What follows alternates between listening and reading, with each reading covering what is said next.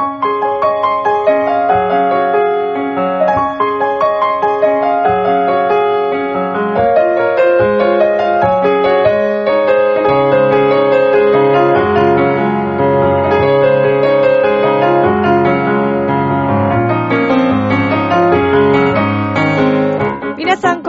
は、ミッチェルです。いかがお過ごしでしょうか？本日は5月の18日となります。あっという間の1週間でございました。今週もいろいろなことを、えー学び、楽しみ、経験しているミッチェルでございますけど、皆さんはいかがでしょうか？さて、このミッチェルのラブミッションでは、恋愛、夢、そしてご縁をテーマに、不可能を可能にするをモットーにいたしました、私ミッチェルがお話をしていくという番組となっております。えー、このところですね、私あの前にもラジオでちょっとちらっとお話ししましたけれども、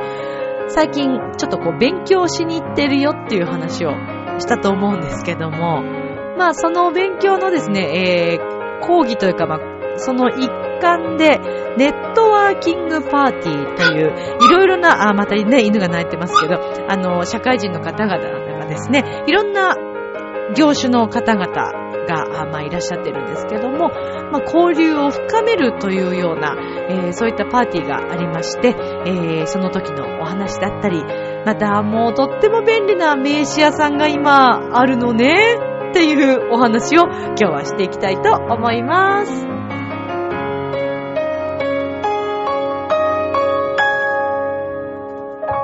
この番組は、ちょあへよ .com の協力のもと配信されています。さあでは今週も始まります。ミッチェルのラブミッション。皆さん、ウェルカ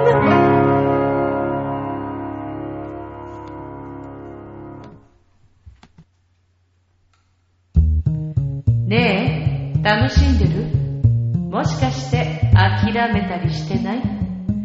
ジョアヘオ .com を聞いているそこのあなた、ミッチェルと一緒にラブミッション。皆様、改めまして、こんばんは、ミッチェルです。今日は5月の18日でございますけれどもね。どうですか？皆さんもうあの連休明けからのね、もうしばらく経ってますけど、復帰できてますか？もしくは、ちょっとずらしてお休み取っているという方もいらっしゃるんですかね。ねえ。でもそういう方たちもいいですよね。こう連休中ってどこ行っても混んでるけれども、ちょっとずらしてお休みを取るだけで、ね、そういったこうストレスがなかったりとか、いいですね。そういうふうにお休みするっていうのもいいですよね。まあ皆さんいろんなね、過ごし方をされていると思いますけども。さて、えー、私はですね、まああの一週間、もうあっという間に、まあ毎日が過ぎていくんですけど、なんか最近も考えてることがとっても多くて、あれもやりたい、これもやりたいとか、まあいろいろこう頭の中で構想を練ったりとか、まああと6月のね、3日に、えー、響きの森というあの、場所でですね、えー、桶川市ですけども、こちらプチホールとなっておりますが、桶川市民ホールね、の響きの森プチホールで、えー、6月の3日、14時から開演でございます。はい。さらっとコンサートの宣伝をしておりますけれどもね。まあ、あの、そんな、こう、リハーサルに行ったりとか、で、桶川に行ったり、あ、で、東京駅から高崎線初めて乗りました。便利だね今までこう上野から出発してたと思うんですけど、もう結構でももう時間経ってるよね。今更っていう話かもしれませんけど。いいですね。東京駅からね、高崎線っていうのもすごく助かるんですけど、まあまあそんな感じでちょっとこう、まあでも近いですよ。40分ぐらいですかね。あっという間に本でも読んだり音楽でも聴いたらもうあっという間に着きますからね。そう。で、えーまあそのね、お怪我しでもありますけど、そんなにまあリハーサルだったり練習だったりっていうのもあるんですけれども、まああの相変わらずですね、以前にもちょろっとお話ししました。あの、私今勉強をですね、今までしたことのないジャンルの勉強を今しているという話をしたと思うんですけど、まああの、これが何かと言いますとですね、えー、早稲田大学のビジネススクールさんと日経ビジネススクールさんプレゼンツ MBA エッセンシャルズという、あの、まあ、経営学などをこう勉強するコースなんですね。で、えー、っと、全部で何日間になるんだっけな。まあ、この何回か、あの、毎週のように行くんですけれども、その中の一環でですね、えー、ネットワーキングパーティーっていうのがあって、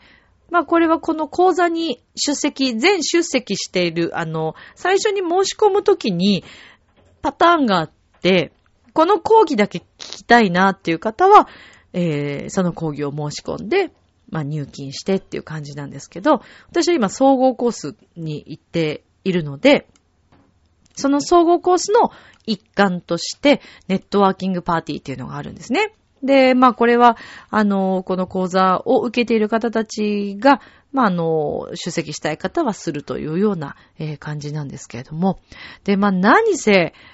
そういった社会人の皆様とですね、全く違う業種の、しかもね、皆さんも大手の方ばっかりなんですよ。大手企業様とね、こう、会う、話すっていう、なかなかないんですが、ね、私たちのやっぱり社会はすごく特殊なので、まあ、ね、音楽の仕事をしていれば音楽の人たちと関わることがもちろん多くて、もちろんあの、例えば来てくださる方だったり、生徒さんだったり、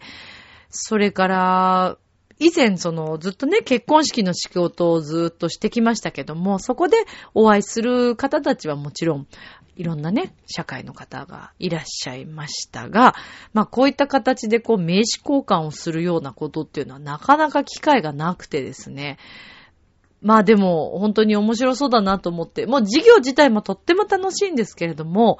で、まあ楽しみにしてこのパーティーにまあ出席したわけなんですね。で、えー、早稲田にありますあの、リーガロイヤルホテルさんをお借りしての、はい、講義をあえー、講義というか、あの、この、パーティーだったんですけれども、本当にいろんな職種の方がいらっしゃっていて、そしてあの、講義をしてくださる先生方もですね、皆さんの出席してくださって、先生方とも名刺交換だったり、お話しすることもできるんですね。あの、本当にすごくいいプログラムだなと思ったんですけども、で、やはりこう皆さん勉強しに来ていらっしゃいますから、もちろん講義をほとんどまあ聞いてはいるんですけども、時々先生によっては、あの、答えをね、刺されたりとか、あるんですよ、そういうのも。そしから、それからね、あとディスカッション、大人の方とディスカッションして、えー、後ほどこう、みんなの前で、まあ、手を挙げて発表するとか、っていうね、まあ、これ挙手制ですから、自分の好きなようにこう、勉強の姿勢が取れますけれども、ただこう、大人になると、こう、授業を受けるっていうような時間ってなかなかね、自分で行こうと思わなければなかなか取れませんし、えー、またそういった、あの、いろいろな業種の方々と出会うというのも、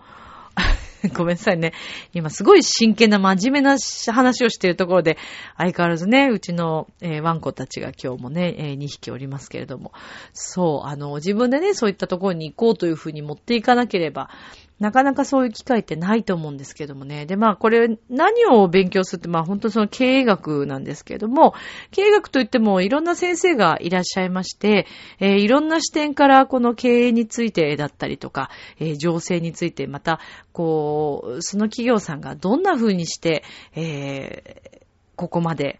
業績伸ばしているのかとか、で、とってもあの、私にとっては新鮮で、えー、面白くて。いや、だから経済学取ってた方々、ちょっと羨ましいんですよね。社会に出たらやっぱり経済すごい大切じゃないですか。でも私がなんでこれ受けようと思ったかっていうと、まあ、あのー、今までもそうですけども、これから特にこう自分で、えー、音楽の仕事だけではなくてね、その、あ、音楽の仕事なんだけれども、音楽の仕事を広げていくためにも、いろんなことをちょっと学んでみたいなと思ったのが大きなきっかけだったのと、えー、私もすごくお世話になっている、あの、ビデオカメラマンの、えー、友人がですね、あの、こちらの講義すごく良かったよっていうのを聞いたので、あ、じゃあちょっと行ってみようかなと思ったのがきっかけでした。で、実際にそのパーティーに参加してみて、あの、最初こう、何番に行ってくださいってテーブル番号が書かれてるんですけど、まあそこにちょっと行って、私ちょっとギリギリだったので到着したのが。でもね、そこでこう会った方々、女性の方も結構いらっしゃっていて、えー、で、もう本当にね、すごく仲良くなったというか、結構お話しさせていただいて、ご一緒させていただいた女性の方がいらっしゃいましてね。すごい雰囲気若いんですけど、帰りがけに一緒途中までね、あの駅まで帰ったら、お母さんでいらっしゃった。ちょっとびっくりしちゃったんですけどもね。で、その、ちょっと S さんとしときますね。S さんがですね、あの、まあ、やはりこう、ご自身で、あの、いろいろお仕事されながら、まあね、ご家庭もあるんでしょうけども、あの、お仕事されていて、技術者さんでいらっしゃって、えー、それこそ、あの、カメラのね、えー、メーカーさんの開発者さんで、えー、いらっしゃったんですけど、すごくこう貴重ですよね。そういう方とお話しするっていう機会もね。そしてあと、あのー、教授の先生とお話しできるっていうのもすごく、これ、この講座の醍醐味というかね、面白みだと思うんですよね。で、先生によってもやはり、こう、お話の伝え方がま全然違うわけですけれども、私はあの、まあ、まだ全然、この後も講義続いていくんで、あの、この後もすごく楽しみにしてるんですけども、あの、一番最初にお話を、えー、伺ったですね、えー、先生がもう私ちょっとすっかりファンになってしまいそうな。で、あの、先生方もちろん本もね、たくさんこう出されてそれぞれいらっしゃるので、まああの、皆さんもね、もしよかったらと思ってちょっとご紹介したいんですけど、まあ私がすごく、ああ、面白い授業だったなぁと、他の先生もみんな面白いんですけど、特に私はこのですね、えー、内田和成先生という方、えー、早稲田大学大学院の経営管理研究科ビジネススクールの教授でいらっしゃいまして、なんと東大ですね、東京大学の工学部卒業、そして慶応大学大学院経営管理、えー、研修科を修了。まあ、これが MBA となるんですけどもね。で、えー、日本航空を経て、ボストンコンサルティンググループにご入社をされて、えー、まあ、ずっとこうお仕事をされていらっしゃったわけですけれども、で、えっ、ー、と、2006年から、えっ、ー、と、現在のお仕事をされていらっしゃるというね、えー、ことなんですね。で、あの先生の授業は、一番最初に、まあ、伺った最初の、まあ、授業だったんですけれども、特に私のようなですね、全くの素人の この世界の全くの素人のど素人にもすごくわかりやすく説明してくださって、えー、もう本当に面白かったです。あっという間に、えっと、授業自体は2時間ぐらいなんですけど、あっという間でしたね。なんかまだまだもっと聞きたいというね、そんな感じでしたけれどもね。で、えー、その他にも本当にあの、たくさんの、えー、先生たちがですね、お話をしていってくださるわけなんですけれども、まあこれからこの先のですね、授業も本当に楽しみで、えー、どんなお話が飛び出すんだろうな、なんていうふうに思っております。はい。で、やっぱりこう社会人になって何かを学ぼうとするっていう気持ちっていうのは、あのすごく大切なんじゃないかなっていうのを改めて思ったんですよね。で、そちらにいらっしゃってる方が、あの講義聞きに来てらっしゃる方はだいたい500名ぐらいでしょうかね。うん、そのぐらいの皆さんが、こう、お仕事終わって皆さんそのままね、あの会社の後にいらっしゃったりとか。で、もちろん会社で、えー、全体でいらっしゃってる方もあると思いますけども、ご自身で実費で払って、えー、授業に通われているという方もいらっしゃってね。やっぱりこう学んでいくっていうことは、もう仕事をしている以上、生きている以上、ずっとずっといろいろ学び続けたいなって、えー、私も思っているんですけれども、そういう方々と一緒に授業が受けられるということがとても刺激的でですね、えー、毎週本当にこの授業を私今楽しみにしてます。なんかこう、今まで こういった普通の、私にとってはね、あの、皆さんにとってはきっと、あの、普通大とかのね、お勉強されてる方は普通のことなんだと思うんですけど、私たちにとってはそうではなくて、もちろん音大っていうのも、あの、勉強の方も普通の勉強もあるんですけれども、でも、どちらかというとみんな単位を取るために必死でこう、なんか、ね、とりあえず出席してとか、興味ない授業とかも、中にはやっぱりあったりしても単位のためにみたいなところもちょっとあったんですけど、こう、大人になってね、学校卒業してから自主的に何か学びに行こうと思うときっていうのは、また全然感覚が違うんですよね。で、私なんかディスカッションなんて、本当に生まれて初めての出来事ですよ。そんな社会情勢とか会社のことについてディスディスカッションするなんていうのは全然ない、今までなかったことなんですけども、そんな私にでも、こう、勇気をね、出させてくれたのは、本当にその内田先生が最初その、じゃあみんなでディスカッションしてくださいっておっしゃった時に、一言、あの、どんなね、あの、間違ったようなそういう意見だったりしても、とにかくディスカッションっていうのは、こう、まず伝えるということから、あの、始まるんだよと。だからそんなことは怖がらずに、あの、お話ししてくださいっていうことだったんですよね。なんかそれがすごくこう、背中を押されたというか、えー、私なんかでも意見言えるのかななんて思って、最初お会いした方々はちょっと名刺交換はしなかったので、どんな職業に疲れてて、どんな役職の方々だったのか、ちょうどその時隣の3人で、私含めて3人でお話ししたんですけど、えー、お隣はそれぞれまた違う、あの、それぞれが来てらっしゃったので、えー、お一人お一人でもなんか、ここは3人でちょうどお話ししたんですよね。で、一人の方がすごくこうリードしてくださって、お話進めてくださったので、あきっとこの方は、あのー、役職もね、あの、もしかしたら上の方なのかなとか、あの、そんなことを思いながらお話をさせていただいたんです。もう本当にあの、話しやすくって、えー、で、お互いにこう意見出しながら、その、メモをしたりしながら、で、それを後ほど、この500名ぐらいいらっしゃってる、あのー、全体の受講生の前で手を挙げてあの発表するということだったんですけども。でもね、その時、何を思ったんでしょうね。なんか嬉しくなっちゃったんでしょうね。あの、先生がですね、じゃあ、みんなの前でじゃあ発表してくださいって言った時に、やっぱり皆さん、誰も手を挙げなかったんですね。で、で、ここで、何を思ったんでしょうね。よし、てあげようって思ったんですよね、私ね。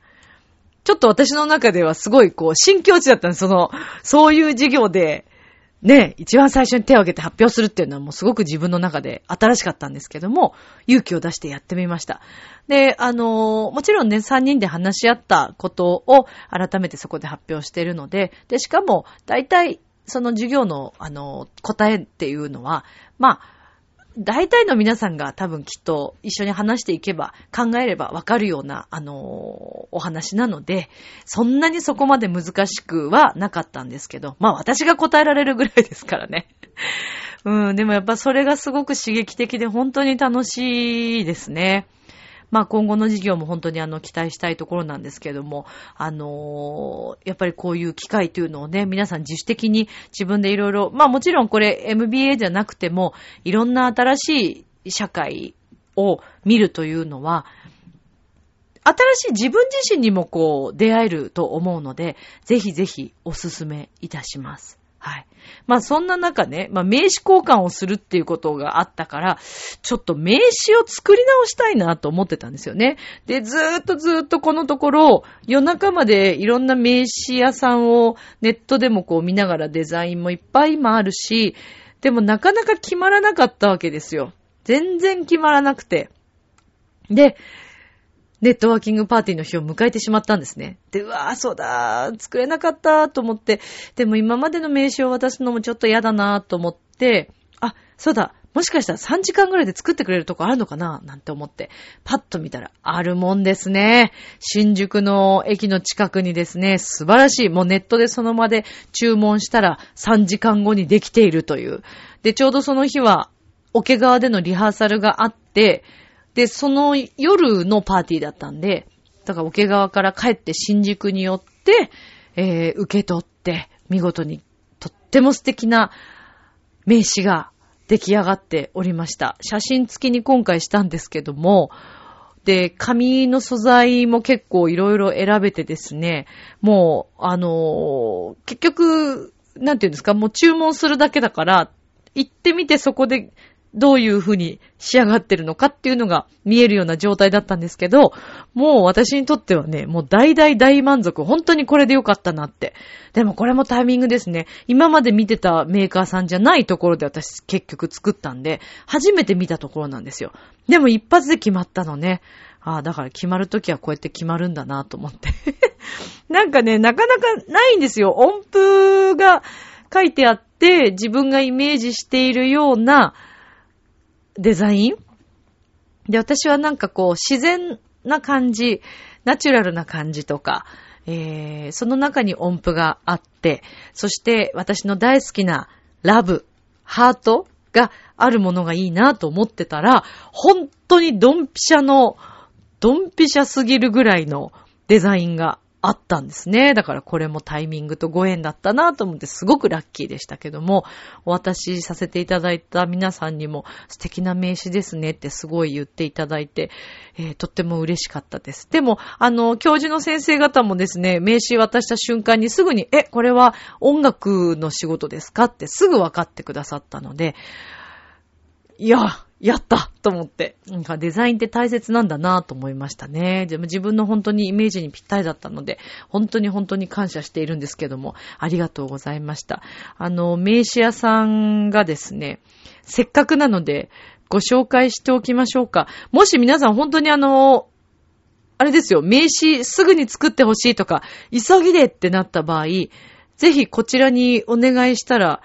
よろしいかと思いますよ。えーとですね、K1 プリントさんですね。はい。あの、K1 プリント。あの、こちらのメールで見ると K に、えー、ハイフンしてあって、1、1ですね。1のプリントって書いてあります。カタカタでも K1 プリントというふうに書かれていますけども、もう本当に K1 プリントさんに感謝でございます。ありがとうございました。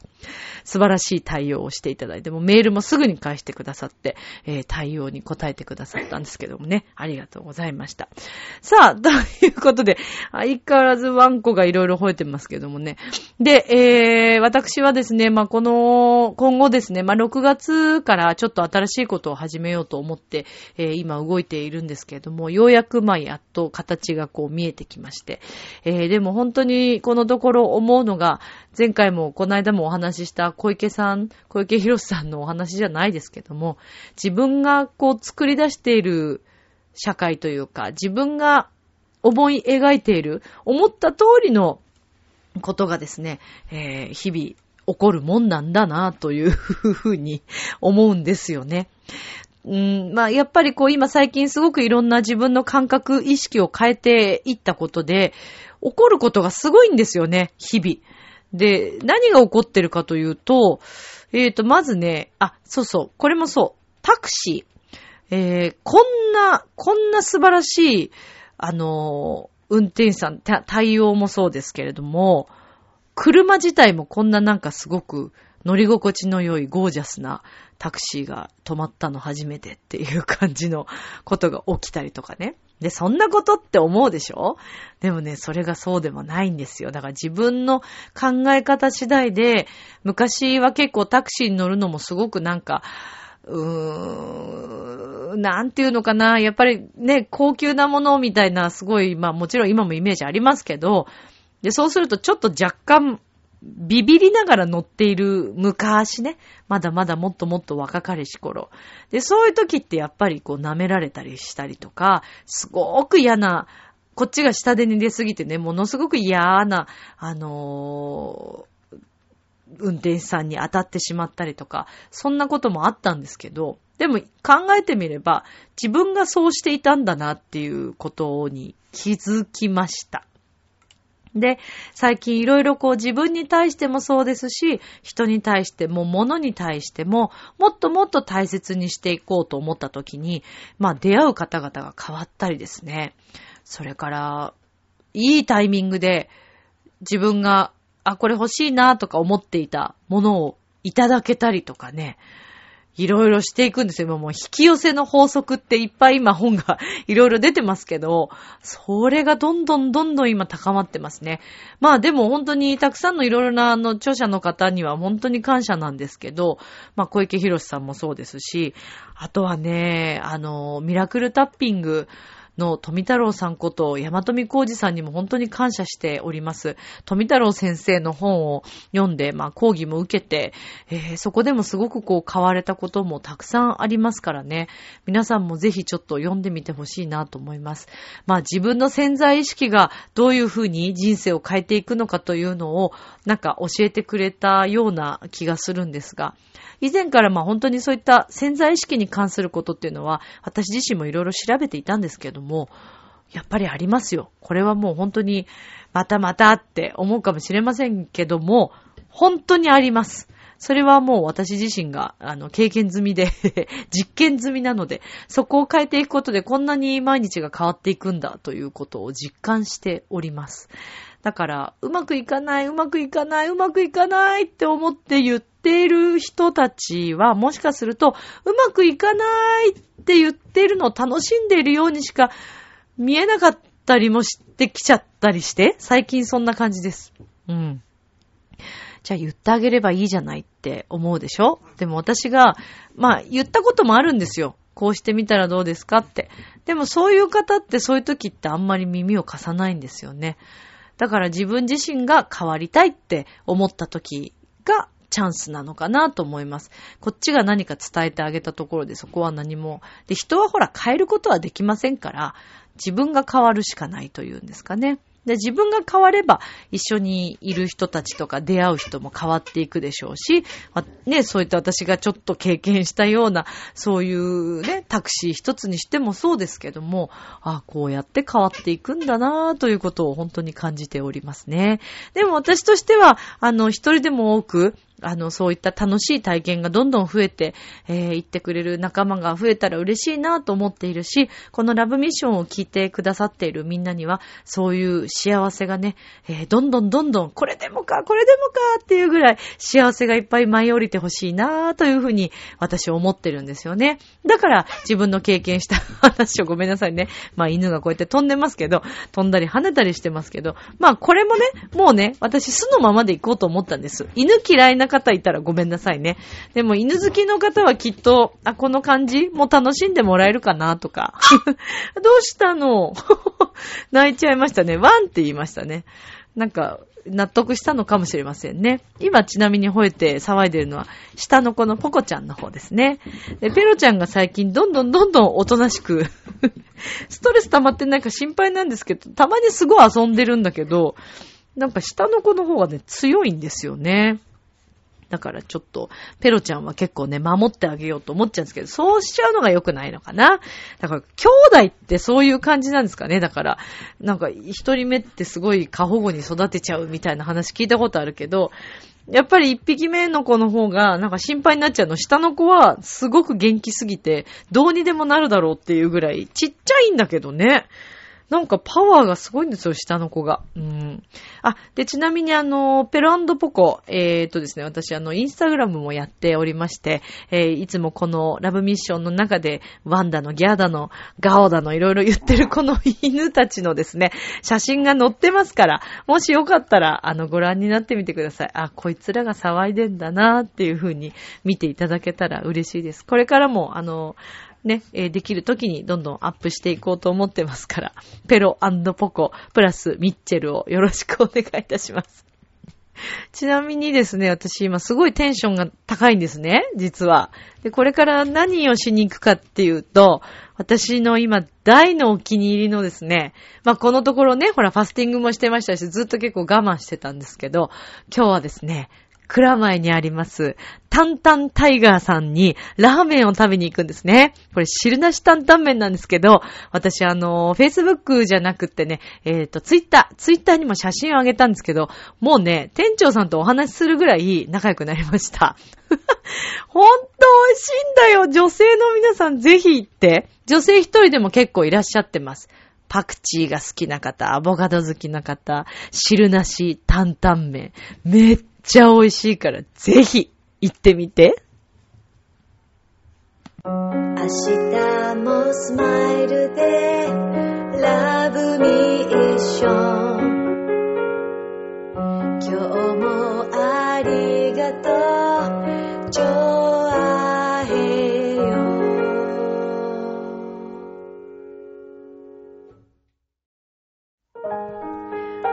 いうことでエンディングでございますけれども、汁なし担々麺の話でエンディングってね、どうなのかっていうね、ファスティング断食した人がって思われますけど、まあ、たまにはね、あの、毎日じゃないですし、本当にたまに。でもあの、ファスティングして本当に私体変わりましたね。かなり楽になりました。あの、相変わらず、まあ夜8時以降は食べないとかやってるんですけど、体があまりにも楽なので、ちょっとこのまま続けて、えー、時々ね、半日だ、あの、ファスティングとか断食は続けていこうかなと思ってます。ぜひ皆さんにもおすすめしますんで、やってみたいな、体調、気持ちもいろいろ変えたいなという方はぜひチャレンジしてみてください。さあ、ということで、今宵も良い夢を、明日も楽しい一日を。じゃあまたねバイバイありがとうラブ